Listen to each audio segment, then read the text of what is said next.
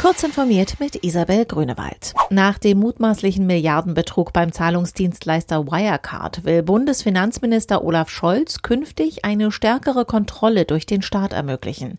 Der SPD-Politiker wolle mit einem insgesamt 16 Maßnahmen umfassenden Aktionsplan unter anderem die Finanzaufsicht BaFin stärken und Anleger besser schützen, berichtet die Süddeutsche Zeitung. Dazu solle die BaFin neu aufgestellt und die Transparenz verbessert sowie Absprachen zwischen den Behörden Behörden vereinfacht werden. Ziel sei es, entsprechende Gesetze bis Frühling 2021 zu verabschieden. Eine Forschergruppe der Universität Chicago hat einen Algorithmus entwickelt, der Fotos für Gesichtserkennungssysteme unbrauchbar macht, ohne dass menschliche Betrachter einen Unterschied merken. Der Verzerrungs- und Cloaking-Algorithmus der Software Fox nimmt minimale Änderungen auf Pixelebene vor, durch die Gesichtserkennungsmodelle eine stark verzerrte Version des Originals errechnen.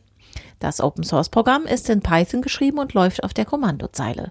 Mit Forks können nicht nur Privatpersonen ihre eigenen Bilder, sondern auch Firmen die auf ihren Webseiten veröffentlichten Fotos ihrer Mitarbeiter gegen eine nicht autorisierte Gesichtserkennung impfen.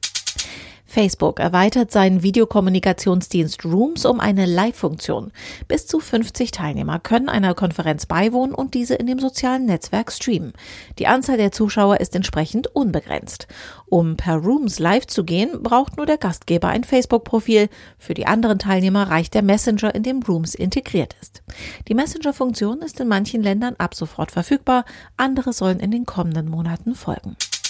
Gigantische Asteroideneinschläge der vielfachen Stärke von jenem, der die Dinosaurier erledigte, könnten die Erde vor 800 Millionen Jahren in eine der härtesten Eiszeiten bombardiert und die sogenannte Schneeballerde geschaffen haben.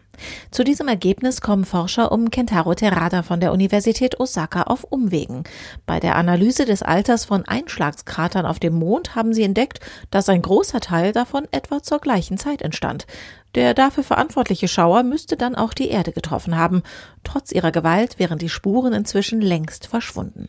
Diese und weitere aktuelle Nachrichten finden Sie ausführlich auf heise.de.